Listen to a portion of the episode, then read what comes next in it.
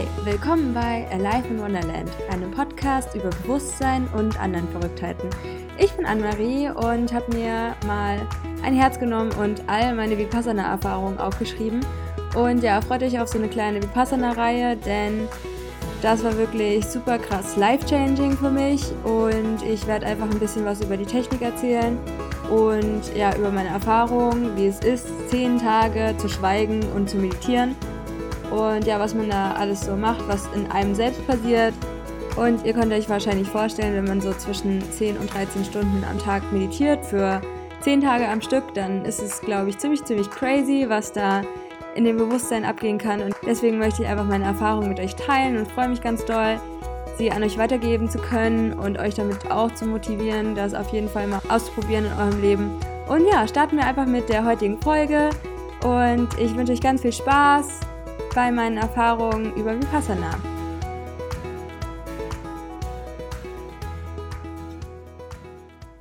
Hello, hello und willkommen zu einer neuen Podcast-Folge hier auf Alive in Wonderland.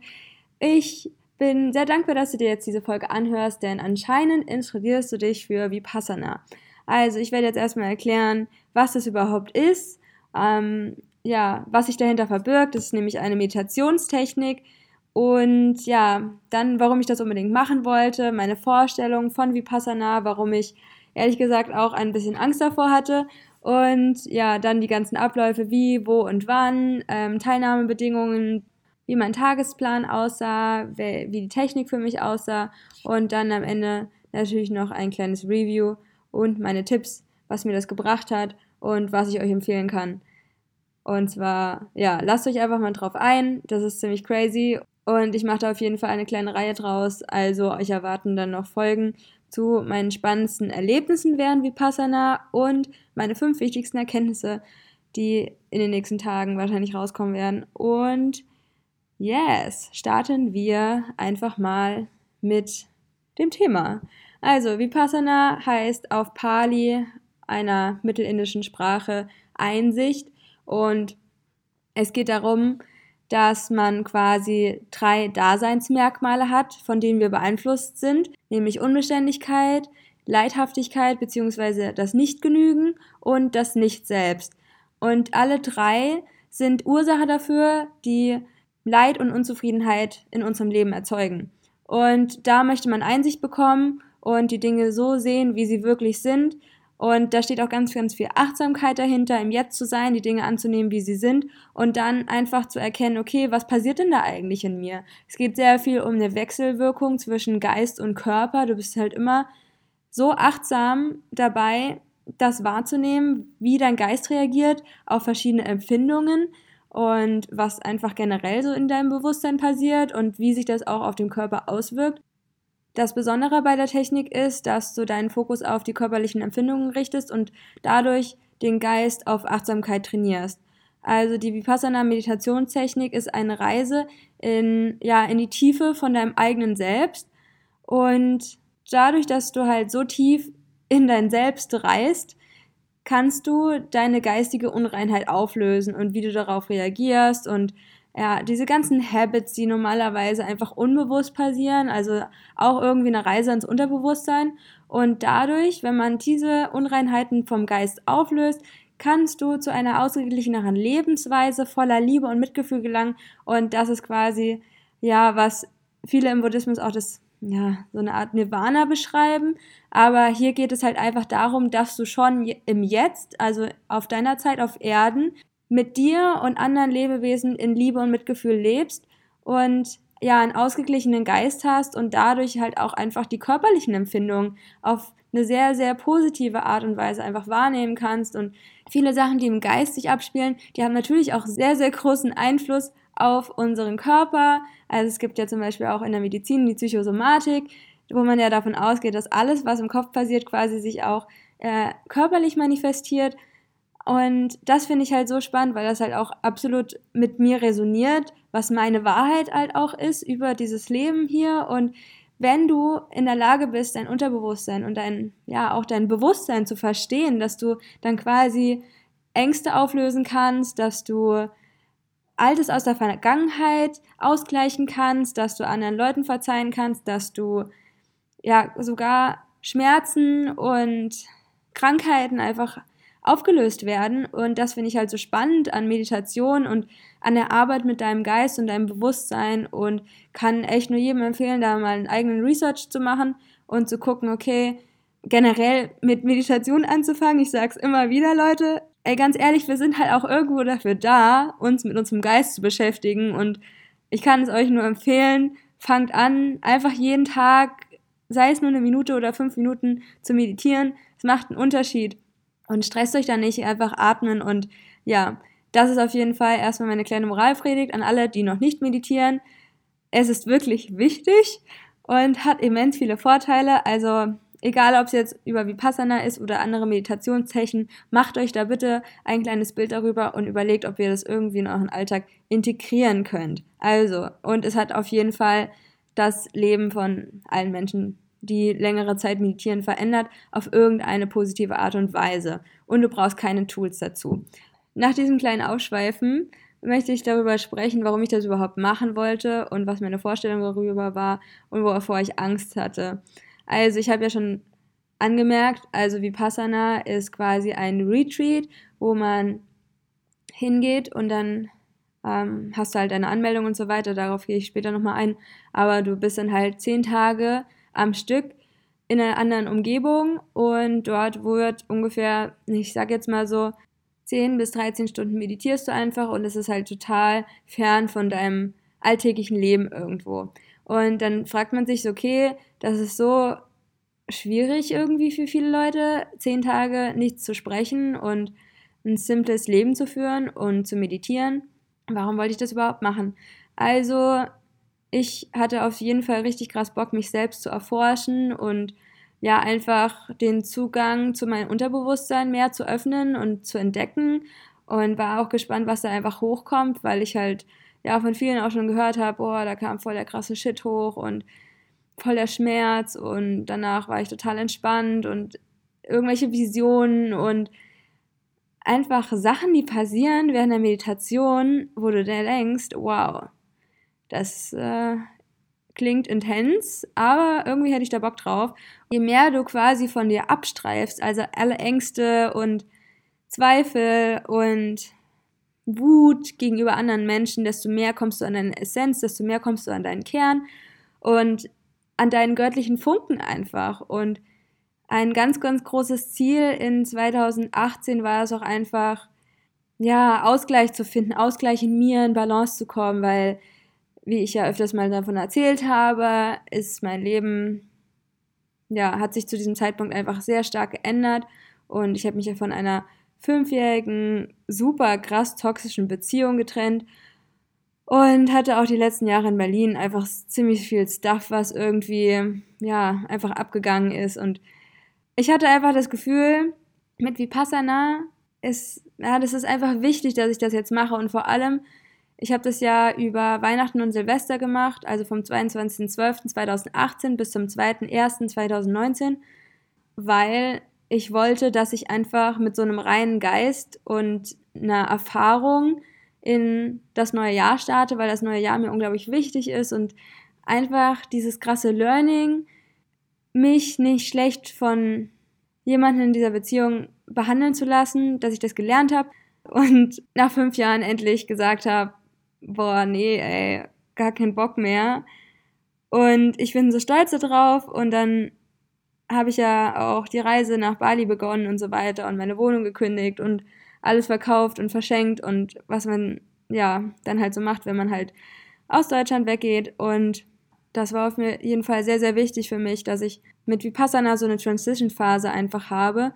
Und hatte natürlich auch ein bisschen Angst davor, weil ja, da natürlich krasse Sachen passieren können, die im Unterbewusstsein einfach hochkommen und jeder Mensch natürlich auch Erfahrungen in sich trägt, die ja, die man vielleicht auch ja vergessen hat, weil sie sehr schlimm waren oder die einfach nicht so schön waren, Sachen aus der Kindheit oder egal aus welcher Zeit. Und das ja, wie man halt darauf reagiert und wie man das aushält und was da einfach hochkommt und wie viel überhaupt. Und ja, deswegen war ich irgendwo ein bisschen ängstlich, weil ich Angst hatte, ja, was kommt da überhaupt? Ich, ich meine, Das ist ja total außerhalb deiner Komfortzone, zehn Tage am Stück zu schweigen und zu meditieren. Und ja, ich war einfach gespannt, was da alles hochkommt. Und ich habe mir auch irgendwie vorgestellt, dass ich mich in Raum und Zeit auflöse und keine Ahnung, hatte schon irgendwie richtig Bock darauf, so krasse Visionen zu haben und so. Man weiß ja gar nicht, ob das überhaupt kommt, ne? Aber im Endeffekt gebe ich euch sowieso nochmal ein paar Tipps, weil was zu erwarten ist absoluter Bullshit. Erwartet einfach gar nichts, weil ihr könnt nie wissen, was da in euch hochkommt und ob überhaupt was in euch hochkommt und welche ja, Tore da quasi freigelegt werden. Und viele Leute erzählen auch von Rückenschmerzen oder Knieschmerzen und so weiter. Da kann ich ja auch später nochmal drauf eingehen, aber da hatte ich mega Schiss, dass ich mega die Rückenschmerzen bekomme. Ich hatte auch nämlich mal davor einen kleinen Test gemacht und habe eine Stunde meditiert und da habe ich nach einer halben Stunde schon krass gemerkt, so Alter, wow, das tut schon echt gut weh im Rücken, wenn man so die ganze Zeit halt gerade sitzt und mit, ver, mit verschränkten Beinen und so im Schnellersitz. Also, puh. Dann stelle ich mal vor, dass das zwei Stunden am Stück ist, aber zum Glück gibt es ja hin und wieder auch mal eine kleine Pause oder man darf aufstehen und sowas. Das ist gar nicht so streng, wie ich es mir dann im Endeffekt vorgestellt hatte. Deswegen alles chillig. Und ja, äh, wo ich das gemacht habe, war in Jogjakarta, beziehungsweise in Klaten. Da gibt es halt einen buddhistischen Tempel. Und dann bin ich erst von Bali nach Jogjakarta geflogen, habe da nämlich noch mein Visum verlängern lassen, was nämlich auch der überkrasse Hassel war. Und das hätte nämlich alles fast gar nicht funktioniert. Dann hätte ich eventuell nochmal ausreisen müssen, aber zum Glück hat das alles so last minute nochmal funktioniert. Und das Coole war halt, dadurch, dass ich so krass viel Energie in dieses Visum nochmal reingesteckt hatte, war das einfach so ein krasses Commitment. Ich will das jetzt auf jeden Fall machen und ich will das über Weihnachten und Silvester machen. Klar, ich hätte das auch irgendwie im neuen Jahr machen können, aber es war mir wirklich wichtig, das über diesen Zeitraum zu machen, weil ganz ehrlich, wann kriegt man denn schon die, die Möglichkeit, einfach mal so über Weihnachten und Silvester halt weg zu sein, fern von seinen Freunden, fern von seiner Familie und dann wollte ich die Zeit wirklich krass für mich nutzen und ja, bin dann halt dahin geflogen, war noch ein paar Tage im Hostel, hatte mega die geile Zeit. Dann bin ich mit dem Zug nach Klaten gefahren und dann habe ich noch so ein paar Lieder gehört, weil du darfst ja auch nicht dein Handy dort benutzen. Und hatte da mich gerade so, so ein richtig, richtig geiles Lied verliebt.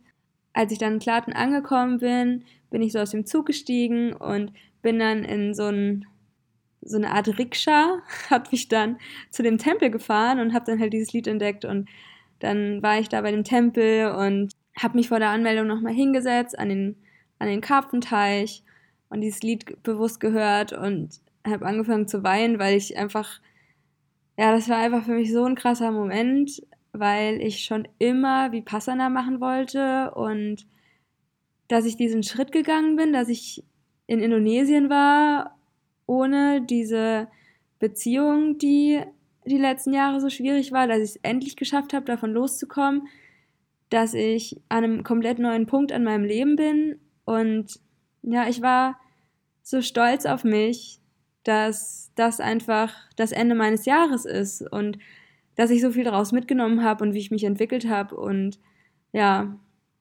war einfach ein richtig, richtig schöner Moment mit mir selbst und ja, das auch anzuerkennen, was man einfach geleistet hat. Das ist so wichtig, Leute. Und ja, ich sage mir einfach jeden Abend, auf was ich stolz bin, weil das macht dich einfach zu einer selbstsichereren Person und jeder Erfolg ist ein Erfolg.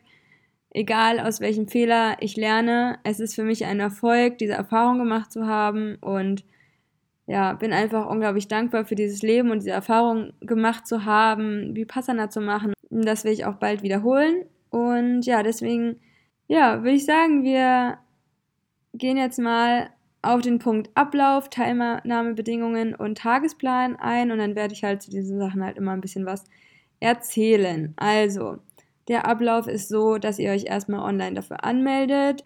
Im besten Fall recherchiert ihr natürlich, okay, was ist das und was kommt da auf mich zu. Die Teilnahmebedingungen sind nämlich kein lebendes Wesen zu töten, nicht zu stehlen, keine Art von sexuellen Aktivitäten, nicht zu lügen und kein Rauschmittel, egal. Ihr dürft da auch nicht rauchen oder Alkohol trinken. Also ihr müsst da quasi super clean sein und ja, witzigerweise dürft ihr auch nicht masturbieren, weil das würde ja alles ähm, euren Geist beeinflussen. Und ja, dann habe ich mich halt im November, als ich dann auf Bali so angekommen bin, habe ich mich dann damit mal so beschäftigt und wollte das sowieso schon immer mal machen, also schon seit längerer Zeit, also seit mehreren Jahren. Und ich habe da halt von Freunden von erzählt bekommen, so, boah, das haben wir gemacht, war voll life-changing und so weiter. Und dann habe ich mich damit so mal ein bisschen beschäftigt und dachte mir so, boah, voll crazy, wer macht sich, wer macht das denn? Zehn Tage am Stück meditieren und das ist bestimmt voll krass und so. Und wusste aber, okay, das ist bestimmt mega die krasse Erfahrung und ich will das unbedingt machen, aber ich habe mich noch nie wirklich bereit dafür gefühlt. Und in dem Moment, wo ich mich dann dafür angemeldet habe, war es dann auch so, dass ich mir dachte, okay, du wirst wahrscheinlich nie richtig bereit dafür sein, aber du fühlst dich schon jetzt eher in der Lage, das zu machen. Und es ist natürlich auch ein Commitment und wo du auf deiner, wo du aus deiner Komfortzone aussteigst und wo natürlich auch Raum für Wachstum ist und das für mich einfach ein ganz, ganz großer Punkt in meinem Leben ist, dass ich wachsen will und daran einfach unglaublich Freude habe und ja, wenn ich stolz auf mich bin, dann denke ich mir einfach so geil an Marie. Es gibt mir einfach ein gutes Gefühl und ja, war auf jeden Fall auf meiner Bucketlist. Deswegen musste das ja irgendwann mal geschehen. Und dann bekommst du halt irgendwelche E-Mails und ja, das ist auf jeden Fall ziemlich gut organisiert. Also ich gehe jetzt erst nochmal auf den Tag der Anreise ein. Und zwar war das dann so, dass ich ja an diesem Karpenteich das letzte Mal dieses geile Lied gehört habe und dann bin ich zur Anmeldung. Und dann füllst du natürlich erstmal ein paar Sachen über dich aus, die du teilweise auch schon mal online ausgefüllt hast, aber da fragen die auch so Sachen wie, welche Drogen hast du bisher konsumiert? Und da wusste ich erstmal nicht so, okay, können die mich jetzt noch rausschmeißen? Oder sage ich da einfach die Wahrheit? Weil am Ende ist es halt so, wenn da aus deinem Unterbewusstsein irgendwas hochkommt, was irgendwelche Auswirkungen auf deinen Körper hat und das halt irgendwie zu Schäden führen kann, dachte ich mir, okay, ich bin da jetzt mal ehrlich und, also ich war jetzt nicht komplett ehrlich, aber ging schon klar und dann guckt sich das halt auch nochmal jemand durch und dann denkst du dir so, okay, was denken die Leute jetzt über dich? Aber ja, war auf jeden Fall mega chillig und das sind auf jeden Fall richtig coole Leute da in der Rezeption gewesen. Das sind halt alle Freiwillige, die auch schon mal Vipassana gemacht haben.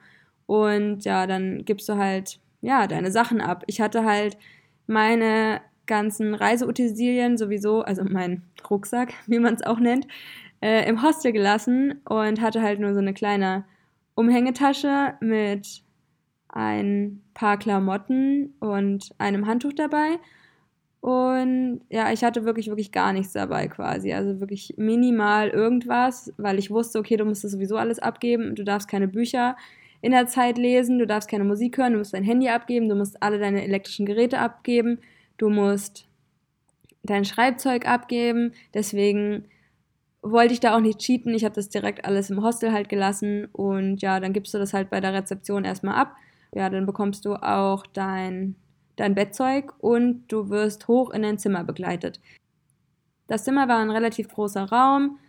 Dort haben dann zwölf Frauen geschlafen. Die Schlafplätze waren jeweils mit so einem, ja, mit so einem Holztrenner abgetrennt und du hast dann halt eine richtig krass ranzige Matratze vorgefunden, aber fand ich auch mal eine gute Challenge und dann hast du halt da so ein, so ein dünnes Tuch drüber gelegt und dann hattest du halt noch so eine viel zu kurze Decke und ein Kissen und ein Bezug dafür. Dann gab es hinten in dem Raum vier Waschbecken und vier Toiletten mit Duschen. Das Wasser war komplett kalt, die ähm, es gab riesige Eimer, wo das Wasser drin war, aber die Dusche hat auch funktioniert. Und dann, es gab auch Spiegel und was gab es noch? Also es war halt super basic alles. Und ich dachte, das wäre jetzt so das Schwierigste für mich, mit so vielen Menschen in einem Raum zu schlafen. Und ich bin in den Raum rein und dachte mir so, scheiße, da ist eine unglaublich laut tickende Uhr. Und dann war ich erstmal so, oh nein, wie werde ich das die nächsten Tage aushalten? Weil bei mir ist es so krass, das ist so, das ist so schlimm für mich, dieses Uhrticken zu hören, normalerweise. Also ich werde da ein bisschen crazy einfach dabei. Und ich wusste, wenn ich das jetzt nicht loslasse, dann wird mich das die ganze Zeit abfacken. Also du musst einfach so get over it denken und das musst du echt loslassen, weil es würde in der Zeit noch so viel anderes Zeug aufkommen, was dich eventuell nerven könnte. ja, du musst halt einfach lernen, mit solchen Sachen umzugehen und entspannter zu werden. Und ob es jetzt eine Mücke ist oder ob es ein Ventilator ist, der knarrt, die ging nämlich auch nicht im Zimmer, ja, es war mega, mega heiß die ganze Zeit. Oder so Moskitos, die dich die ganze Zeit abfacken. Oder wenn jemand schnarcht oder irgendwelche Toilettengeräusche und so, das musst du halt handeln können. Und ich finde, das ist eine richtig gute Aufgabe, einfach mal so einfach aus seiner Komfortzone rauszukommen und sich selbst zu challengen. Und im Endeffekt ist es halt gar nicht mehr so schlimm. Und ich bin so dankbar, dass ich jetzt dieses Uhrenticken einfach überwunden habe, dass mich ja viele Sachen einfach überhaupt nicht mehr stressen oder wenn ich gestresst bin, einfach sehr, sehr schnell in den Mode zurückfinden kann, dass ich einfach wieder ausgeglichen bin und ja, so in Akzeptanz gehe und mir sage, jeder Moment ist auch irgendwann wieder vorbei, ne? Und ja, das ist auf jeden Fall so die Essenz, finde ich, von der ganzen Vipassana-Technik, dass alles unbeständig ist und jeder Moment sich in jeder Sekunde und jedem Augenblick einfach verändert und ja, dass du nicht für die ganze Ewigkeit diesem Uhrenticken oder dem Moskitogeräusch einfach ausgesetzt bist. Ja, und dann habe ich halt mein Bett aufgebaut und bin dann so ein bisschen rumgelaufen. Äh, das war ein richtig, richtig schönes Gelände äh, in der Natur, sehr ruhig. Also neben uns war eine Moschee, das war manchmal ein bisschen stressig, aber weil die sehr, sehr laut halt war. Ansonsten musst du halt auch das überwinden beim Meditieren, dass einfach Geräusche überall sind, wie zum Beispiel der knarrende Ventilator an der Wand und dass manche Leute einfach kruscheln oder was auch immer. Am Tag Null, also so nenne ich jetzt einfach mal den Tag der Ankunft, durfte man auch noch miteinander sprechen. Das wusste ich aber nicht. Und man durfte auch noch anziehen, was man wollte. Deswegen, ähm, ich habe es irgendwie nicht so richtig gecheckt. Und ja, beim Abendessen hat man sich einfach noch mal ein bisschen umgeguckt, hat die Leute kennengelernt. Da hatte ich ehrlich gesagt nicht so wirklich Bock drauf. Ähm, ich habe auf jeden Fall ein bisschen mit meinen Tischkollegen geredet, als wir dann im Speisesaal waren. Dort gab es echt ein kleines, kleines Abendessen. Also es war eigentlich kein Abendessen, es war eigentlich wie so ein kleiner Snack. Es war eine Banane und noch irgendwas ekliges, gummiartiges und ein Stück Tofu. Und dann liegt das halt in so einer Halle aus. Also die Halle ist jetzt nicht besonders groß, aber es ist halt der Speisesaal. Und da sitzt du halt auf so kleinen Plastikschemeln und hast so einen Basic-Tisch halt. Und dann hat jeder sein Besteck dort und sein Geschirr. Du hast halt ein Glas, du hast einen Teller, du hast eine kleine Schale und du hast dein Besteck und dann hast du halt für die ganze Zeit deinen zugewiesenen Platz. Du findest den dadurch, dass dein Platz mit deinem Namen ausgestattet ist, der auf diesem Tisch klebt. Dann sitzt du ziemlich eng mit den anderen Leuten halt zusammen und ja, man hatte nicht so wirklich die Beinfreiheit und oh, meine die Tussi von gegenüber hat so oft mit ihrem Bein an meinem Bein gestrichen und ich fand es richtig unangenehm. Ich dachte mir dann irgendwann so, boah, merkst du nicht, dass du die ganze Zeit an mein Bein tippst? Das kann dich auf jeden Fall schon richtig aufregen. Und die zwei waren irgendwie so, also ich hatte das Glück, nur mit drei bis vier Leuten an einem Tisch zu sitzen. Die anderen hatten so riesige Tafeln und wir saßen ganz vorne. Es war auch sehr, sehr gut, dass wir immer sehr guten Ausblick auf das Buffet hatten, was dann am ersten Tag aufgetischt wurde. Und also ich fand meinen Sitzplatz eigentlich ganz geil. Und die zwei gegenüber von mir, die eine mochte ich überhaupt nicht, die andere mochte ich eigentlich auch nicht. Und ich fand die relativ arrogant, weil die so nach dem Motto waren, also wir haben schon Vipassana gemacht. Und dann auch habe ich die eine gefragt und ich so, ja, wie oft hast du schon Vipassana gemacht? Und dann musste sie so lange überlegen, wo ich mir denke so, ach komm Mädchen, tu da nicht so, als wüsstest du das jetzt nicht. Und dann hat sie gesagt, dass sie dreimal schon Vipassana gemacht hat und einmal ähm, als Freiwillige dabei geholfen hat und die andere hatte das halt zum zweiten Mal gemacht und oh, irgendwie hatte ich zu dem Zeitpunkt auch wieder gar keinen Bock auf Leute und die eine hat nicht zugelabert mit irgendeinem Typen, der nicht in sie verliebt war und als sie mir dann eine Frage gestellt hat und ich irgendwie antworten wollte, hat sie irgendwie total krass in der Gegend rumgeguckt und mir überhaupt nicht zugehört. Und seit dem Moment mochte ich sie halt nochmal tausendmal weniger.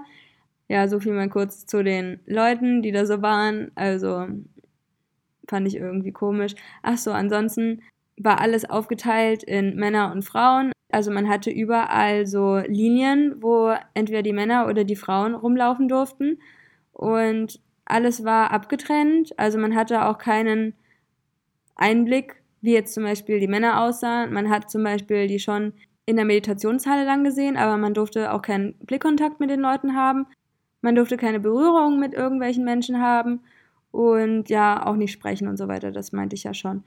Und ja, also ging es dann irgendwann ins Bett nach diesem kleinen Snack, was sehr unbefriedigend war. Natürlich hatte ich dann mega, mega Hunger noch. Auch vor allem, weil ich zu der Zeit sowieso total viel gegessen hatte und das halt so als einen kleinen Ausgleich sehen wollte. Und generell Vipassana an sich, dass mich das wieder ein bisschen zurück zu einer normalen Essensroutine bringt. Und dann ging es halt einfach ans Bett und dann bist du morgens mit dem Gong um 4 Uhr aufgewacht. Und am Anfang war das noch ziemlich schwierig, wie man sich halt denken kann, weil wer steht denn schon normal so um 4 Uhr morgens auf? Und hatte ich aber auch richtig Bock drauf, mal wieder so eine richtige Routine zu haben. Und ich merke dann auch immer sehr, sehr schnell, wie gut mir das tut und ja, wie einfach das alles verläuft. Aber die ersten Tage war es natürlich ziemlich schwierig. Und man hat dann ungefähr eine halbe Stunde Zeit, sich fertig zu machen. Du gammelst dann vielleicht nochmal so ein bisschen im Bett rum. Aber du weißt natürlich, okay, du solltest jetzt auf jeden Fall aufstehen, sonst wird es noch schwieriger. Ich meine, im schlimmsten Fall verpasst du die erste Meditation. Die ersten Tage war es auch so, dass ziemlich viele überhaupt nicht aufgestanden sind. Aber du bist natürlich zu gar nichts verpflichtet. Und wenn du da unbedingt lieben bleiben willst, ist es deine Zeit, die du verschwendest. Und deswegen ist es sowieso relativ chillig. Und wir mussten zum Beispiel auch gar keine weißen Klamotten nur anziehen. Also man konnte eigentlich anziehen, was man wollte, nur keine zu engen und transparenten Sachen. Und, und es sollte auf jeden Fall übers Knie gehen und die Schulter natürlich bedeckt.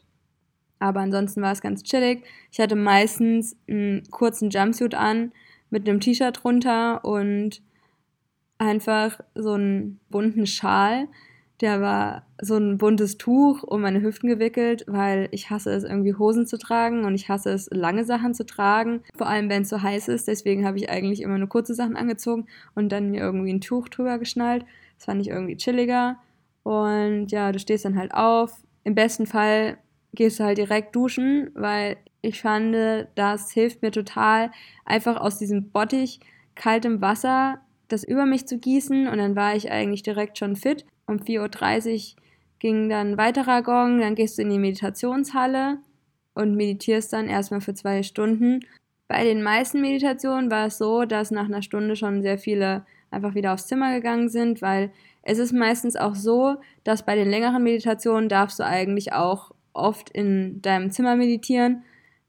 Am Anfang schläfst du halt noch mal ein bisschen nach und gehst dann halt zum Frühstück und dann gibt es halt die festen einstündigen Gruppenmeditationen in der Halle. Davon gibt es vier am Tag. Da darfst du irgendwann auch überhaupt nicht mehr rausgehen, nicht mehr auf die Toilette oder was trinken.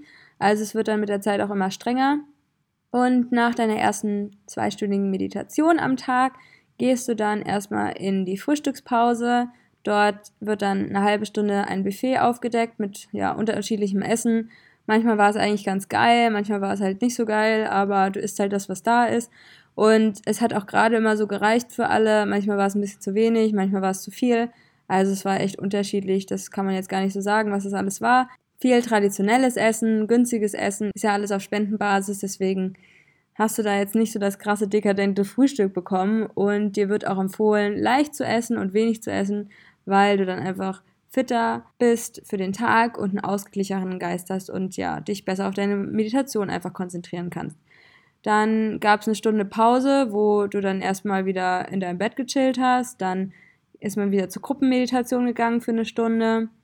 Danach folgt dann wieder zwei Meditationen in der Halle oder im Zimmer. Dann gab es eine Stunde Mittagessen. Dann gab es eine Stunde Pause.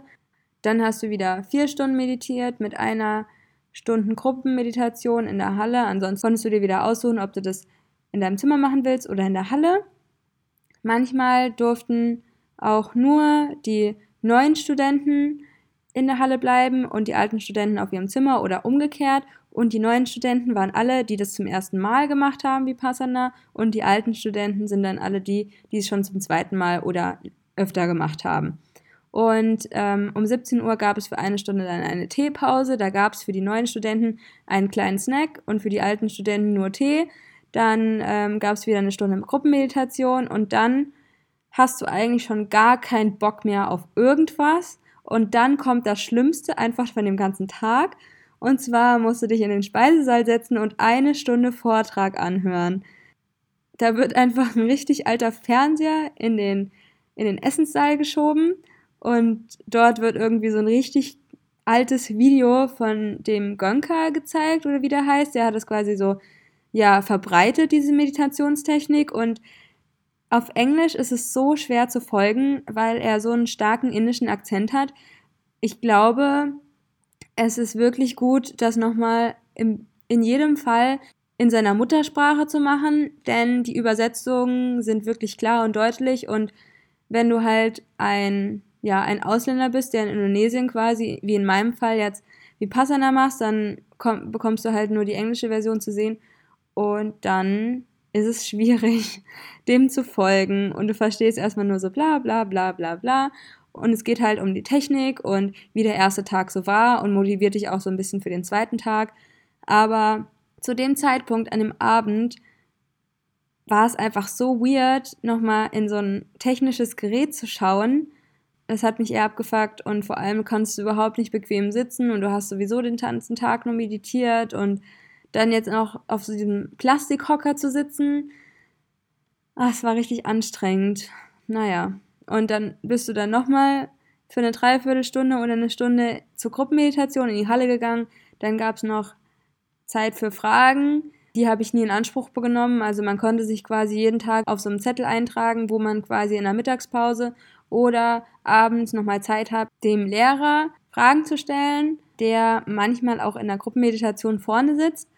Und der Lehrer sorgt auch dafür, dass bevor du quasi ein neues Stück dieser Technik lernst, dass ein Audio abgespielt wird von diesem Gönker, der erklärt, okay, auf was musst du jetzt bei der Meditation achten, weil es ist natürlich so, dass diese Meditationspraxis ein paar Tage bedarf, bis du überhaupt reinkommst. Und du musst halt immer achtsamer und mehr einfach in diesen meditativen Zustand kommen, dich mehr irgendwie nach innen besinnen. Und am Anfang ist es halt so, dass du erstmal gerade so deinen Atem wahrnehmen kannst. Und im Laufe der Zeit ist es halt so, dass du auch Empfindungen in deinem Körper besser wahrnehmen kannst, ja. Und man geht dann jeden Tag immer ein Stückchen weiter, dass du erstmal wahrnimmst, wie fühlt sich das an bei deinen Nasenlöchern, dann gehst du auf das Dreieck quasi unterhalb deiner Nase ein. Und du gehst halt immer, immer tiefer und das ist halt auch so die Essenz dieser Praxis, wo ich aber noch gar nicht so viel davon erzählen möchte, weil das, glaube ich, jeder für sich erfahren muss, wie es dann einfach so weitergeht mit dieser Praxis und es würde auch außerdem viel zu lange dauern, wenn ich das jetzt alles erkläre. Ich merke jetzt schon super, super viel.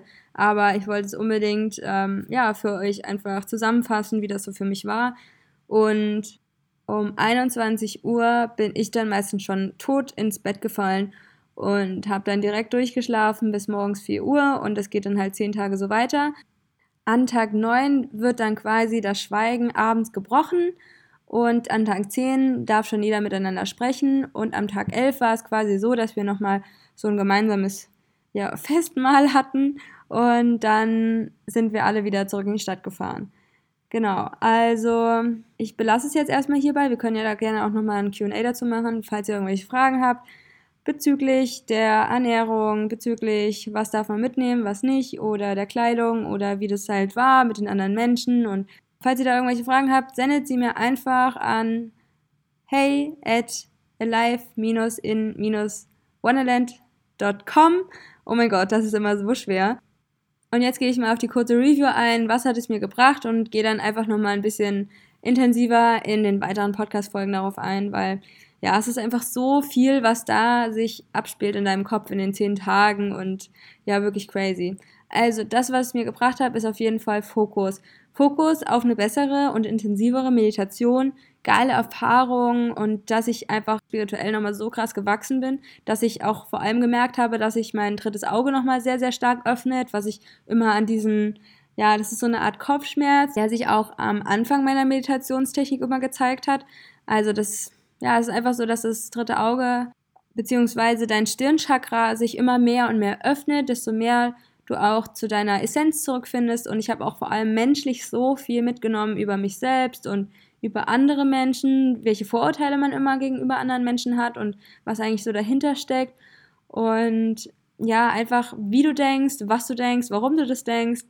Ähm, ich habe sehr viel Shit aus meiner jüngsten Vergangenheit aufgearbeitet und losgelassen und habe dann einfach kleine Tools entwickelt, wie ich Wut einfach besser loslassen kann, transformieren kann und ja, was mir das im Endeffekt nämlich bringt, wütend zu sein, nämlich gar nicht und welche Auswirkungen das auf meinen Körper hat und welche Empfindungen ich wo spüre, das ist nämlich auch total spannend. Dazu muss ich sagen, dass ich das am Anfang meiner Reise auf Bali schon bereits gemacht habe. Also da ist immer so viel hochgekommen, dann habe ich mir über überlegt, okay, was kann ich da tun und ja, surrendern und akzeptieren und habe dann verschiedene Coaching-Übungen dazu gemacht und Meditation und es einfach aufgelöst, verschiedene, ja, Sachen, die einfach mir in meinem Leben passiert sind und ich glaube, damit ist man auch nie fertig, weil das mache ich teilweise jetzt immer noch. Du kannst dein Leben nicht pausieren und dann alles aufarbeiten, was passiert ist und dann denken, dass du einfach in so ein frisches Leben startest. Irgendwie hatte ich so diese Vorstellung davon, aber merke jetzt einfach, okay, du wirst nie damit aufhören. Du wirst immer wieder Sachen haben, die einfach hochkommen, die nicht schön sind und wo du dir dann einfach ansehen musst, ja, und die dir irgendwie was zeigen wollen wieder und dass du dir dann immer, dass du dir dann immer wieder sagst, okay, du akzeptierst es jetzt und dass du einfach einen Umgang mit denen lernst, ja, dass du weißt, okay, was mache ich jetzt, wenn da so ein Gefühl hochkommt und wie fühlt sich das Gefühl an und wo empfinde ich dieses Gefühl jetzt gerade, ja? Denn es ist ja auch so, dass sich deine Gedanken und Emotionen in deinem Körper manifestieren und wie es sich anfühlt, die loszulassen und immer tiefer zu gehen. Ich glaube, das ist ein ganz krasser Schritt, den du halt mit Vipassana machen kannst, einfach immer tiefer zu gehen und ja, wie bei einer Zwiebel immer mehr Schichten abzustreifen bei mir war es halt so, dass sehr viel bei mir hochkam mit meiner letzten Beziehung, mit ja, der ganzen Feierszene in Berlin und ja, hauptsächlich Berlin und welche schlimme Erfahrungen man da gemacht hat und ja, dass man die halt transformiert und irgendwie denkt man sich so, okay, das ist ein Teil von meinem Leben und du nimmst dem irgendwie die Schwere raus, um einen ausgeglicheneren Geist zu haben und Du weißt einfach, egal wie schlimm das Gefühl ist, was gerade hochkommt, es wird nicht für immer da sein. Und das gibt dir so eine Genugtuung. Und auch wenn du positive Gefühle hast, werden die auch irgendwann weg sein. Und dass du einfach so eine Neutralität einnimmst und dass du in dieser Neutralität einfach so eine Art Freiheit findest. Ja, so eine Gelassenheit einfach und dass du alles so annimmst, wie es einfach ist und egal, was jetzt gerade hochkommt, dass es okay ist und es gibt mir einfach in meinem Alltag, wenn Sachen aufkommen, Gefühle aufkommen, Emotionen und so weiter, da denke ich mir einfach, alles ist unbeständig. Jeder Schmerz, jedes Leid, jede Emotion, jede Situation. Und das bringt mich dann einfach wieder mehr zurück in den Moment und sagt mir einfach alles cool, das wird alles wieder vorbeigehen. Und ja, das bringt mir total viel, ausgeglichen zu sein. Und natürlich machst du auch mit dem Vipassana Retreat ein großes Commitment an dich selbst, zehn Tage Dafür braucht man ja eigentlich schon einen starken Willen und dann bist du auch wirklich stolz darauf, dass du, dann bist du auch wirklich stolz darauf, das durchgezogen zu haben und kannst darauf immer zurückblicken. Und ich glaube, das ist einfach ganz, ganz wichtig, dass wir alle in unserem Leben einfach Punkte haben, wo wir uns über uns selbst hinausgewachsen sind und uns darauf committen, okay, ich ziehe das jetzt durch. Und ich habe mir auch direkt von Anfang an gesagt, ich werde nicht mal darüber nachdenken, dass ich wieder nach Hause gehe, egal wie schlimm es wird. Und natürlich sind hin und wieder Leute gegangen. Ich habe mal so nachgefragt. Also insgesamt waren es sechs Leute, die oder sieben oder acht, irgendwie sowas in den Dreh. Und die dann einfach, wo du schon gemerkt hast, okay, die kriegen das nicht so gut hin mit dem Sitzen und die vielleicht auch zu wenig committed waren oder vielleicht auch noch nie in ihrem Leben meditiert haben oder ja, so eine hatte irgendwie am ersten Tag hohe Schuhe an, da dachte ich mir auch so, hm, das wird schwierig für dich, Mädchen. Und überlegt euch einfach gut, was da auf euch zukommt. Im Endeffekt kann man es nie wissen. Ja, also ist das eigentlich schon wieder hinfällig, was ich gesagt habe. Auf jeden Fall gebe ich euch jetzt nochmal ein paar Tipps mit. Und zwar erwarte gar nichts, denn jeder hat individuelle Erfahrungen und Erkenntnisse und alles, was du dir durchliest im Internet oder von Freunden erfährst, verfälscht eigentlich deine, dein Bild über Vipassana. Und ich würde empfehlen, auch wenn es mir total schwer fallen würde, wenn ich es jetzt nochmal ändern würde, dann würde ich mir wahrscheinlich gar nichts durchlesen, weil ich hatte, glaube ich, viel zu hohe Erwartungen. Im Endeffekt sind natürlich schon krasse Sachen passiert, aber ich meine, da blickst du halt auch schon wieder irgendwo in den Spiegel. Wenn man hohe Erwartungen an sich selbst hat, dann hat man wahrscheinlich auch hohe Erwartungen, dass man krasse Erfahrungen während Vipassana macht. Und wenn du dann nicht das wahrnehmen kannst, was du dachtest, dann fühlst du dich auch manchmal so ein bisschen okay, ist das jetzt alles? Und warum löse ich mich nicht in Raum und Zeit auf? Also das war halt so bei mir und ich dachte so, boah, das ist bestimmt so life-changing und dann verschmelze ich mit der ganzen Erde und ich bin eins mit allem. Und ja, so war es auch, aber jetzt nicht so krass, wie wenn du jetzt zum Beispiel, keine Ahnung, Ayahuasca-Tee nicht reinschütten würdest und dann dich komplett mit allem auflöst und überhaupt nicht mehr weißt, wo Raum und Zeit ist. Und ja, so ist es jetzt nicht, aber keine Ahnung, kann ja auch passieren. Ansonsten stress dich nicht mit deinen Gedanken. Es ist total normal, dass man auch mal über alltägliche Dinge nachdenkt, weil es ist ja natürlich gerade so, in der Meditation ist es ja das Ding, dass du den Fokus darauf hast, dich auf deinen Atem oder deine Gefühle in deinem Körper zu konzentrieren. Und hin und wieder kommen da natürlich Gedanken rein über, okay, was mache ich, wenn ich wieder in Deutschland bin? Wie geht's dem eigentlich? Was macht die eigentlich? Und dann denkst du dir, scheiße, ich darf da überhaupt nicht darüber nachdenken, ich muss jetzt meditieren.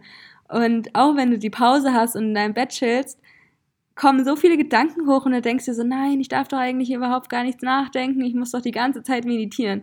Und ich glaube, das muss man einfach loslassen. Ich freue mich so krass auf mein zweites Vipassana Retreat, weil ich einfach durch das erste so viel gelernt habe, dass ich mich nicht so stressen soll oder ja, dass man einfach ab und zu einfach mal Gedanken hat und dann war es auch einfach schön, mal sich diesen Gedanken hinzugeben und ich habe dann irgendwelche Sachen auch in meinem Kopf geplant und es war wie so eine Meditationspause, wo ich wirklich mal gesagt habe, okay, jetzt habe ich eine halbe Stunde über ganz viele Sachen nachzudenken und du hast ja dann auch die Zeit darüber nachzudenken und es ist ja auch sinnvoll mal darüber nachzudenken, weil irgendwann hast du mehr und mehr einfach die Sachen gedacht, die du halt schon immer denken wolltest und dann kommst du auch einfach automatisch zu einem ausgeglichenen Geist und alles ist chillig. Und auch eine Sache ist, sieh es einfach als Startschuss einer Reise deiner Vipassana-Meditation. Es ist nicht eine Sache, die du einmal machst und dann bist du mega erleuchtet. Und das dachte ich auch einfach, ja, ich mache jetzt einmal Vipassana und dann habe ich mega die krasse Erfahrung gemacht und bin komplett ein anderer Mensch.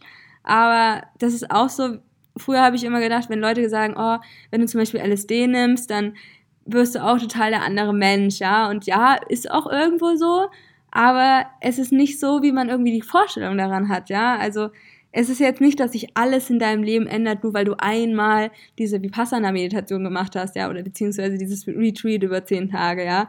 Es ist halt so ein Prozess und das ist der Startschuss von, ja, einfach etwas Neuem und ich meditiere jetzt auch gar nicht unbedingt immer mit dieser Meditationstechnik, sondern ich habe halt eine dazugelernt und generell Sachen dazugelernt und die versuche ich einfach in meinen Alltag zu integrieren und weiß einfach besser durch die Erfahrung, wie ich funktioniere, wie mein Denken funktioniert, wie mein Körper funktioniert und ja, kann dann halt immer auf diese Erfahrung zurückblicken.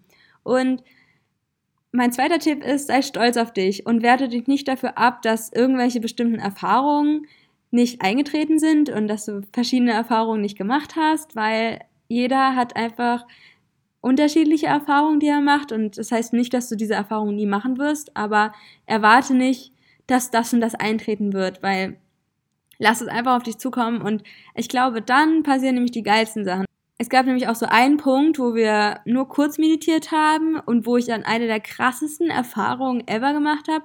Aber da checkt auf jeden Fall auch nochmal die nächsten Folgen aus, die ich hochladen werde. Dann kommt ja noch eine Folge mit meinen spannendsten Erlebnissen. Das wird dann richtig, richtig spannend. Das war jetzt erstmal so eine, ja, so eine Folge über, was es überhaupt ist und so weiter.